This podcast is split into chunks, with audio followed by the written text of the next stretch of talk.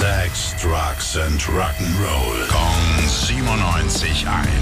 Rock News. Schönen guten Morgen, Tim. Es ist Montag. Was gibt es Neues? Yes haben ein neues Album angekündigt. Yes. Mirror to the Sky heißt's. Äh, für Gitarrist Steve Howe ein sehr wichtiges Album für die Band. Wir wollen dort weitermachen, wo wir bei The Quest vor zwei Jahren aufgehört haben. Also im letzten Album, was sie rausgebracht haben.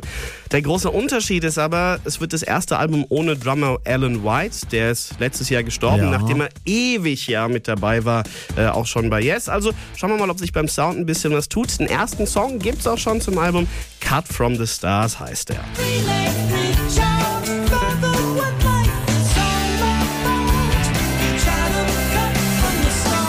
Äh, ich, ich frage jetzt mal, waren das zwei Songs? Nein, nein, bloß einer. Und man erkennt schon den typischen Prog-Sound von Yes. Den Rest von Mirror in the Sky gibt's ab 19. Mai. Dankeschön, Tim.